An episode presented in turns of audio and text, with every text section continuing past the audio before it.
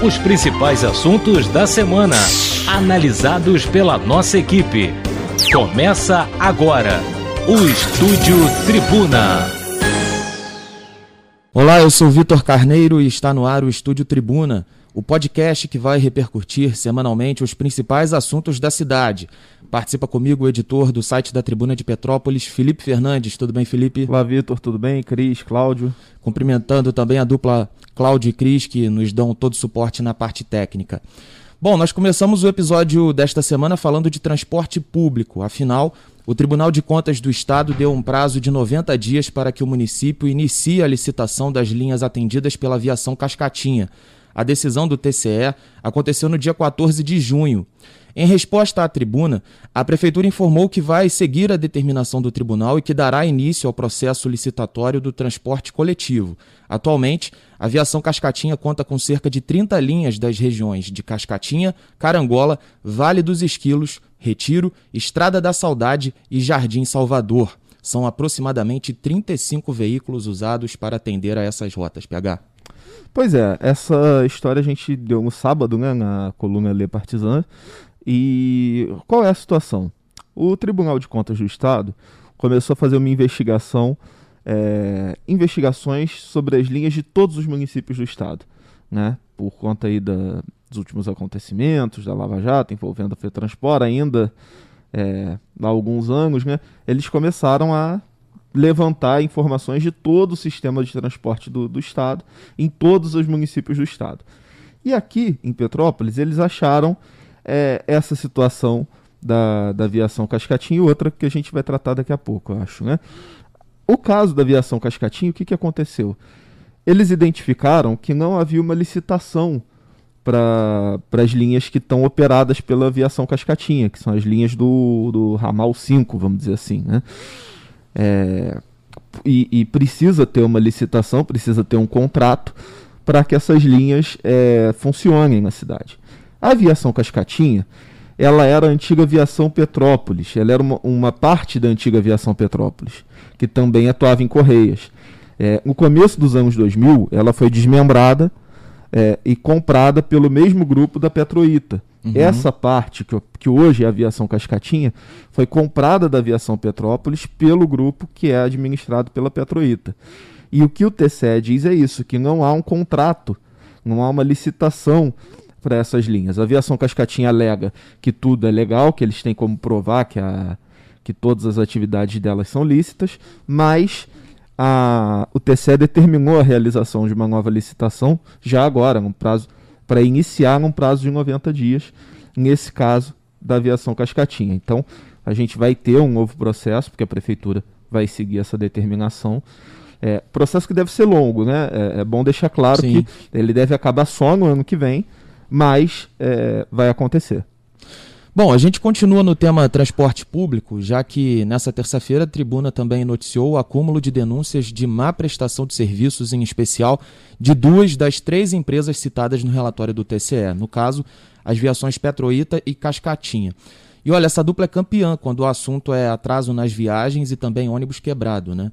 Questionada pela tribuna sobre os problemas relatados na reportagem, como quebra de veículos e atraso no horário dos ônibus, matéria inclusive que você pode acompanhar no site da Tribuna de Petrópolis, a Cetranspetro informou que as empresas contam com um total de 265 profissionais contratados para o setor de manutenção, com equipes que trabalham 24 horas por dia, de segunda a domingo.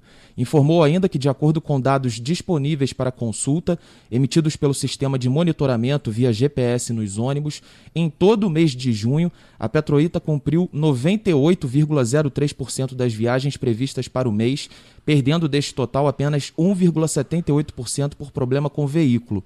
Já a Cascatinha cumpriu 97,31% das partidas previstas.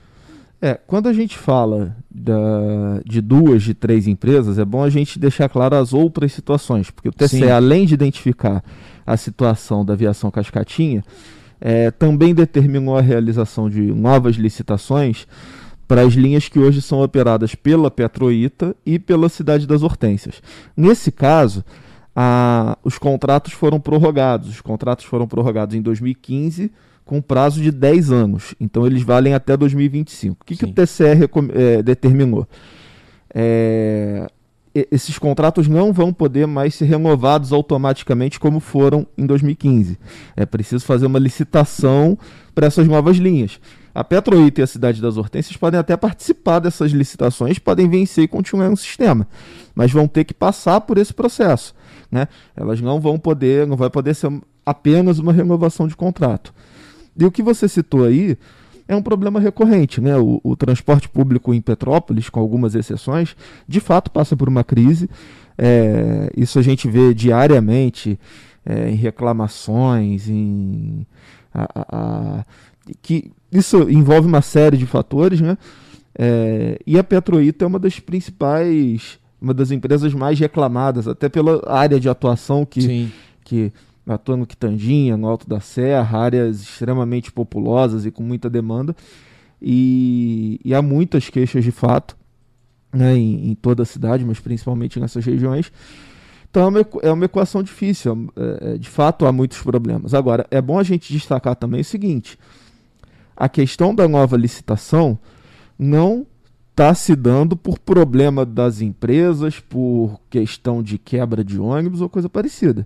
É uma coisa técnica da, dos contratos que o TCE analisou. O TCE não, tá, não, não olhou e viu, ó, o transporte está ruim, tem que licitar. Sim. Uma questão, é outra questão que está levando essa, essa determinação. Bom, agora a gente muda de assunto, né? É um outro tema também que tem dado dor de cabeça aos petropolitanos que passam pelo local é a intervenção na estrada União e Indústria. Na última semana, a obra chegou a bom sucesso e a recomendação dos órgãos de trânsito é evitar as vias principais e trafegar por rotas alternativas. É bom ressaltar que desde o início das obras, os registros e as reclamações sobre o caos no trânsito se tornaram diários, né? Tentando minimizar o caos, a Secretaria de Obras anunciou que vai viabilizar até o fim desta semana a passagem de veículos de passeio pela rua Joaquim Agante Moço. A via alternativa liga Vila Epitácio, em Nogueira, por meio da Avenida Leopoldina, com a estrada União Indústria, no trecho localizado próximo ao Shopping Tarrafas, em Itaipava. A expectativa é que a recuperação da via ajude a desafogar o trânsito no momento em que as obras do DENIT chegam ao distrito. Pois é, é, essa questão aí a gente já vem falando há algum tempo, né? Sempre que essa obra da União Indústria chega a algum ponto de maior movimento, como foi, no como foi ali no, no final da Barão do Rio Branco, começo do Retiro, como foi na, na, na Ponte da Samambaia, Correias, Nogueira. Exatamente. Essa obra gera um, um verdadeiro estrago aí no, no, trânsito das regiões por onde passa. É claro que todo mundo é a favor da obra, que inclusive está muito bem feita, né? Sim. É, o acabamento está muito bom, por aí vai. Mas alguns pontos são muito questionados, como, por exemplo, a realização da obra de dia e não à noite. É uma coisa que as pessoas reclamam muito. É, e a falta, principalmente, de uma gerência de trânsito, de uma organização do trânsito para essa obra. Porque a, essas vias alternativas que você cita, é, elas já são muito estreitas. A, a, a, rua que passa por dentro, como se diz, né? Ela é muito estreita e muito problemática com, com agora está até com, com asfalto, mas com muito quebra-mola, muito carro abandonado. É, então é, é, é, ela não funciona na prática como uma, uma rota alternativa por esses problemas, principalmente de desordem urbana. Uhum. Agora, nesse caso, você cita aí a rua Agante Moço. Para quem não sabe, a Agante Moço é aquela rua que passa atrás do parque de Itaipava. Sim. Né? Você sai ali de Nogueira por dentro, continua e vai até o, o antigo Tarrafas.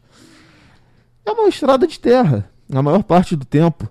Né? Tem uma parte que é calçada, que eu acho que é até outro nome, depois tem a Agante Moço que é que é uma estrada de terra. Então, assim. E totalmente desnivelada, né? Totalmente desnivelada. Então, é uma alternativa é, é, é o jeito, né? É, é bom lembrar que essa rua já está interditada há mais de um ano. Então, quer dizer, é, há mais de um ano que as pessoas esperam uma intervenção que, que precisava ser feita e não era uhum. feita. É, vai amenizar, mas não vai resolver.